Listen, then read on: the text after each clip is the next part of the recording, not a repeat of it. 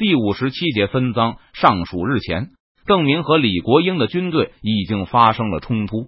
那时，川西明军与万县的明军不断联系，得到了越来越详尽的情报。三天以前，邓明就对部下们宣布，元宗帝已经消灭了大量的清军，使得李国英手边的披甲兵数量下降到了一万两千人左右，而不是之前明军猜测的一万五千以上。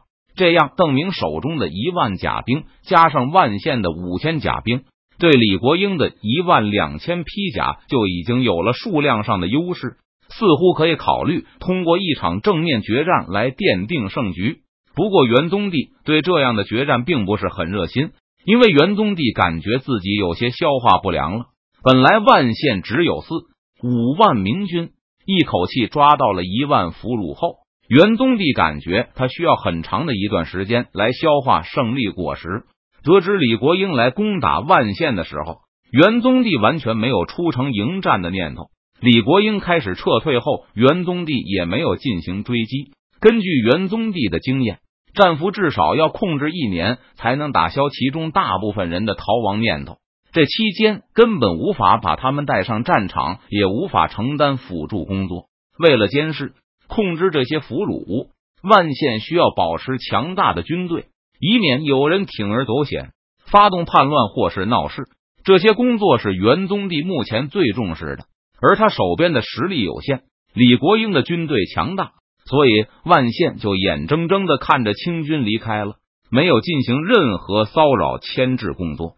直到和邓明取得联络后，元宗帝依旧没有什么攻击的欲望。他觉得，如果俘虏再继续增加，他就需要用更多的精力来防止他们互相串联。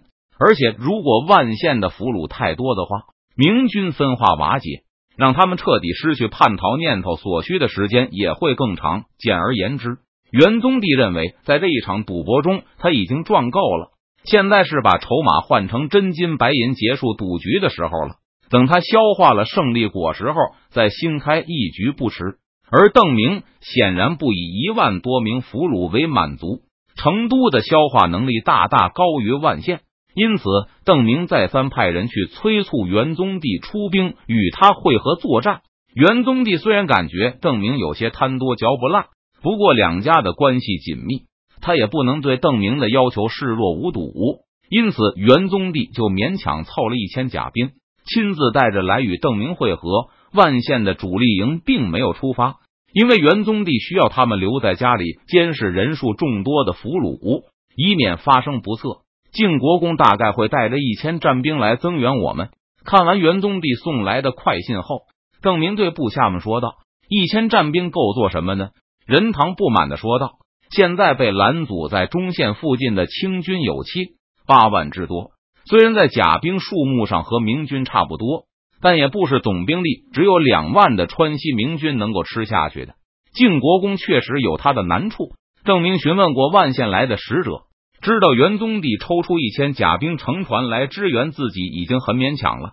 这几年元宗帝的实力膨胀的很快，很多都是从湖北带回来的兵，还有从熊兰那里接受的。本来的大昌兵骨干只占万县军的一半不到，这次又一口吞下上万名俘虏。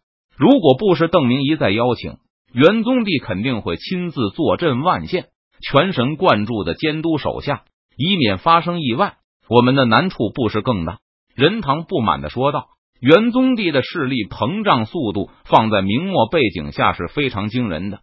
李来亨、刘体纯、郝瑶琪、贺真他们虽然同样因为邓明的出现而受贿，但没有哪个人的势力膨胀程度能与元宗帝相比。但尽管如此，李来亨他们也都一年没有举动了，全都在忙着消化胜利果实。陌生的领土，骤然增加的新部下，这些都需要花费时间去熟悉，而且锻炼干部也需要很长的时间。吃的最饱的元宗帝现在实际最危险，要不是成都源源不断的物资供应，他的后勤可能早就出大问题了。不过与邓明本人比起来，这些闯营将领的势力膨胀速度简直不值得一提。邓明在成都、徐州的三十万壮丁就没有一个跟随邓明超过三年的。他手下的将领全部是从别的将领那里讨来或是借来的，士兵是陆续加入的，地方官更是采用彻底的任人唯亲制度，完全没有班底、旧部、亲兵，没有可靠的老兄弟。按照一般的军阀标准，邓明现在的内部组织性还不如鸡年的匪帮。元宗帝等人虽然没有明说，但也都暗示过邓明，觉得他应该适当考虑放缓扩展速度。整合内部以加强凝聚力，但邓明却把这些良言当作耳旁风，依然故我的狼吞虎咽，带回川西的百姓享有彻底的人身自由。征召部队的时候，对符合标准的铜秀才一视同仁，完全不考虑忠诚问题。反正最可靠的人也是差不多两年前从刘耀那里要来的，谁还能比谁强多少吗？忠诚的班底意味着要有一批人愿意无条件的服从命令。他们与长官之间的忠诚链已经在漫长的时间里被锻炼的牢不可破。不用说晋王、延平郡王，就是其他的军阀也都有一些绝对忠诚的部下。无论长官是投降满清以后转身去打明朝的皇帝，还是举着明朝的旗帜去抵抗清军，这些人都不会质疑他们的长官的决定。冯双礼、李来亨、郝瑶琪、元宗帝都有这种铁杆部下。甚至就连熊兰都有过普凡这样的下属，但邓明却没有。无论是让川军就不去奉节找文安之的麻烦，还是让周开荒、袁相攻打元宗帝，让赵天霸带兵突袭昆明，诸如此类的命令都是不可能得到执行的。能够不必担心后果、随心所欲处置的，只有陈佐才这种教师。其他人，哪怕是刘耀这种青城派参议员。虽然手中毫无实权，邓明都不敢轻举妄动，以免引起商行老板们的不满。现在西川商人大都出自青城派参议员的门下，而以刘耀和杨有才的就不最多。邓明的卫队来自李来亨送他的三堵墙，真要是和虎帅起了冲突，卫士们说不好都会心向旧主。这种情况若是其他军阀遇到，估计早就夜不能寐。可是邓明吃得饱，睡得香。与李国英交战后，邓明抓到了一万两千俘虏，仍毫无满足的意思，一心要堵住清军的退路，把剩下的七八万清军也都吞下肚去。元宗帝本人虽然未到，但使者已经再次表示了晋国公类似的担忧，觉得邓明应该见好就收。万一俘虏在后方闹事，而又没有一直对他绝对忠诚的部队的话，很可能会让局势失控。一鸟在手。胜过二鸟在林。元宗帝担心邓明就是能硬吞下这数万清军，也没有能力快速消化他们，最后反倒会导致川西动荡，人心不稳。我们和晋国公的体制不同。邓明轻声说了一句：“示意仁堂不必在这个问题上多做抱怨。”也是他心里对元宗帝等人疑问的回答。无论是李定国、郑成功，还是李来亨、元宗帝。他们距离统一全国或许路还很长，但内部统一都已经完成。在各自的山头内部，他们都是说一不二的独裁者。他们手中的权力可以视为一个范围缩小的皇权。可邓明完全不是这样。川西的官兵百姓对邓明很尊敬，也崇拜他的战功和名声。但若说有多畏惧，他就未必了。即使是在川西内部，邓明也远远没有完成统一。他拿出利益与各路人马交换，与商行老板交换，与同秀才交换。为了让蒙古人老老实实的养马，邓明也得对他们一视同仁，还把蒙巴旗的统领送进参议院养起来。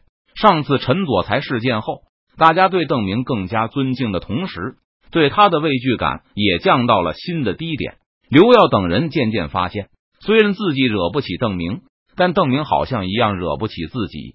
至少是不会无缘无故的来惹自己。对外，邓明是抗清同盟的一员；对内，不过是川西这个同盟的领袖罢了。我们不需要派人监视俘虏是不是老实干活，也不需要整天提防着他们是不是逃亡。晋国公的麻烦对我们来说不是问题。邓明虽然相对其他军阀缺少绝对忠诚于自己的暴力，但反正都是利益交换。暴力少一些也无所谓。晋国公既然无法派来大批的援兵，那么想要堵住李国英就是件麻烦事了。李国英这几天和邓明的阻击部队发生了多次交火，同时派人全面侦察明军的防线。拥有水上优势的明军在近岸地区有很大的战术优势，但是缺少民夫，让他们难以远离河岸作战。刚刚得知孙思克的自行其事后，李国英被气得快吐血了，但他硬是撑了下来。现在正设法寻找邓明防线上的漏洞，等李国英探明了我军的部署。他就会从靠近内陆的地段突围，那时我们船只能够起到的作用就会大大降低。而清军的兵力是我们的四倍左右，我们没法和他们混战一场。邓明虽然能够预见到李国英的战略，但一样拿不出什么好办法。要想组成严密的防线，让李国英无法全身而退，我们就需要至少五万兵力，越多越好。本来邓明指望万县能够倾巢出动来拉平两军的兵力，但元宗帝只能提供可怜巴巴的一千甲士。我们需要迅速动员三万以上的士兵和民夫。不过成都恐怕难以一下子提供这么多的军队。邓明感到很麻烦，因为他拿不出太多的好处来补偿响应征召的童秀才，而他估计商行肯定更不愿意让他们的工人参军，不需要明着反对。只要在背后制造些议论，对工资和奖金做些暗示，工人的参军积极性就会大大降低。